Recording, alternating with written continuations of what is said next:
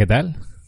Bienvenido a un nuevo episodio de podcast Inspiradores de Sonrisas. Bueno, por acá hoy toca hablar sobre un tema algo controversial. Bueno, vamos allá.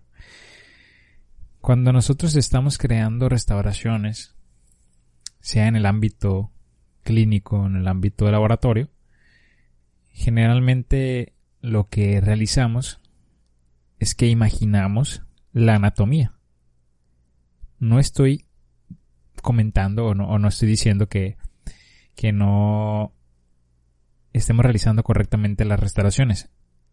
Estamos imaginando, claro, conocimientos que ya tenemos plasmados en nuestras mentes, anatomías que ya tenemos visualizadas, pero muchas veces esto de imaginar hace un poco complicado las, las restauraciones, la creación de restauraciones, así como también estamos descuidando el entorno bucal de nuestro paciente. Porque generalmente cuando nos enfocamos hablando de, de un solo diente, estamos restaurando un solo diente. Llámese resina, en el ámbito clínico, o llámese una corona completa ya desde el parte del laboratorio indirectamente. Cuando estamos creando estas restauraciones,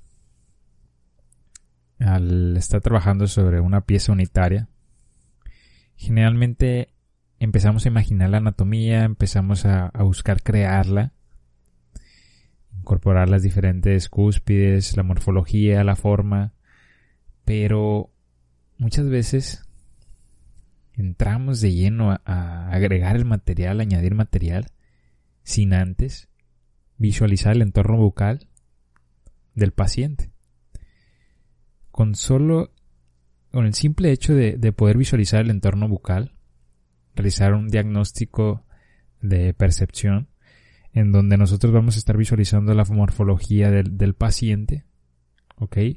Tipo de, morfología, vamos a estar visualizando la, la, textura, la distribución de las cúspides, distribución del surco, de los diferentes surcos, la profundidad, bueno, todos estos detalles morfológicos de, propios de cada paciente nos van a dar una restauración o vamos a buscar crear una restauración que sea biomimética para el paciente.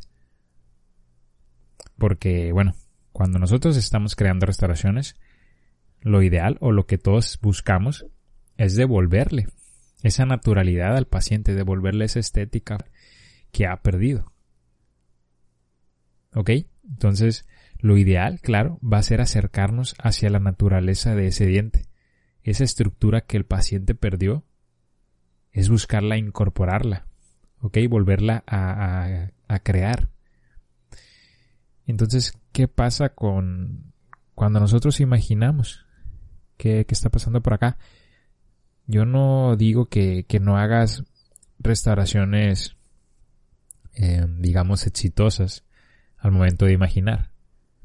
Yo sé que sí. Yo sé que sí pones una, una técnica y una anatomía que, que está, que seguro está muy cool, está muy bonita, pero realmente, como te menciono, nosotros lo que estamos buscando es devolverle esa naturalidad específica del diente de paciente. Entonces nosotros lo ideal es observar los dientes del paciente, el entorno bucal, y buscar copiar sus dientes. Porque ¿qué pasa por acá? Muchas veces nosotros, sí, entramos a, realizar la imaginación, pero como a nosotros nos gusta hacer eso, como nos gusta el arte, hay veces que nos volvemos un poco locos y nos extendemos más allá del arte. ¿Qué pasa por acá? Que nosotros ya empezamos a agregar texturas que el paciente no tiene, empezamos a profundizar surcos que el paciente no los presenta así, empezamos a agregar distribución cuispidia, empezamos a, jugar con la altura y todo esto pues en realidad el paciente no lo presenta. Entonces, ¿por qué nosotros vamos a agregar detalles que el paciente en el entorno bucal no lo presenta? Yo no digo que vaya a ser idéntico los detalles hablando de textura y macro, micro o morfología idénticos al paciente, pero sí diseñados en busca de generar este entorno bucal. Porque sabemos que, digamos, en la anatomía no, o hablando de naturaleza no hay, no hay hemiarcadas perfectas. Si las comparamos, hemiarcada izquierda y derecha, no van a ser perfectas al compararlas. Van a, van a existir pequeñas diferencias entre ellas. Entonces por acá no se trata tampoco de hacerlo perfecto. Se trata de, enfocarnos en las, en el, como te menciono, en la diferente característica del entorno bucal del paciente y buscar crear esta biomimética.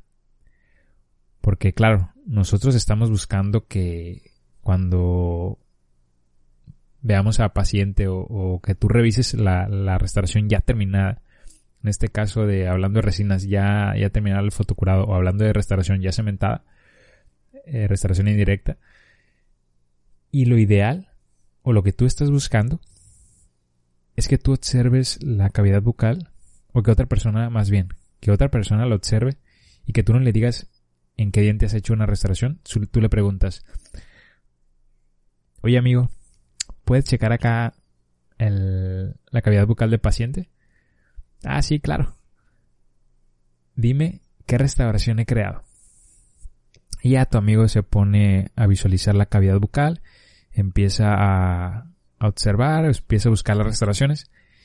Y lo mejor, o la gratitud llegaría en que tu amigo no pudiera identificar esa restauración. Que te, que te comente, oye, ¿qué onda contigo? No, me, me estás, estás tomando el pelo, estás jugando conmigo, qué show. Acá no has creado ninguna restauración, son dientes naturales.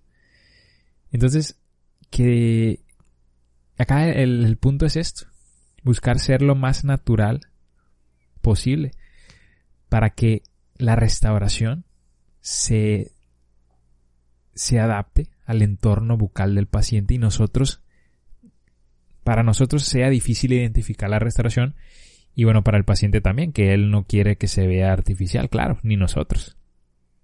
¿Qué, qué otra cosa sería que tú le comentes a tu amigo, oye, puedes revisar por acá la cavidad bucal y decirme qué restauración hice?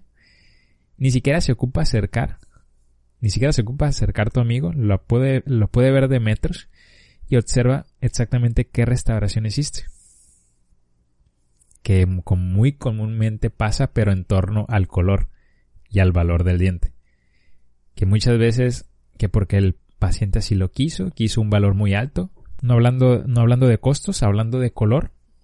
Entonces, sí, pues muchas veces el paciente así lo quiere, pero tampoco podemos hacer esto. Tampoco podemos hacer este tipo de ontología donde el entorno del paciente tenga los dientes con su grado de, saturación acercado a la gama de, los amarillos, ok, un color B, y nosotros agregarle colores naranjas, pero deja tú lo, el tipo gradiente de saturación. Lo que más percepción va a causar en los pacientes y claro en nosotros es la cantidad de luminosidad que tenga ese diente y la diferencia de opacidad y translucidez. Entonces cuando nosotros estamos realizando restauraciones y dejamos una restauración por acá muy luminosa, fácilmente nosotros la identificamos. Y bueno, por acá para mi, mi percepción es así. Que nosotros tenemos que, que copiar al diente de al lado, buscar copiar al diente de al lado. Es que no hay más. Tenemos que copiar la naturaleza. No podemos imaginar porque, como te menciono, hay veces que agregamos detalles que nos vamos más lejos y el paciente no los tiene. Así que, pues nada, por acá tal vez haya personas que, que sí, digamos, no, no estén de acuerdo con esto de copiar dientes, pero se respeta cualquier opinión.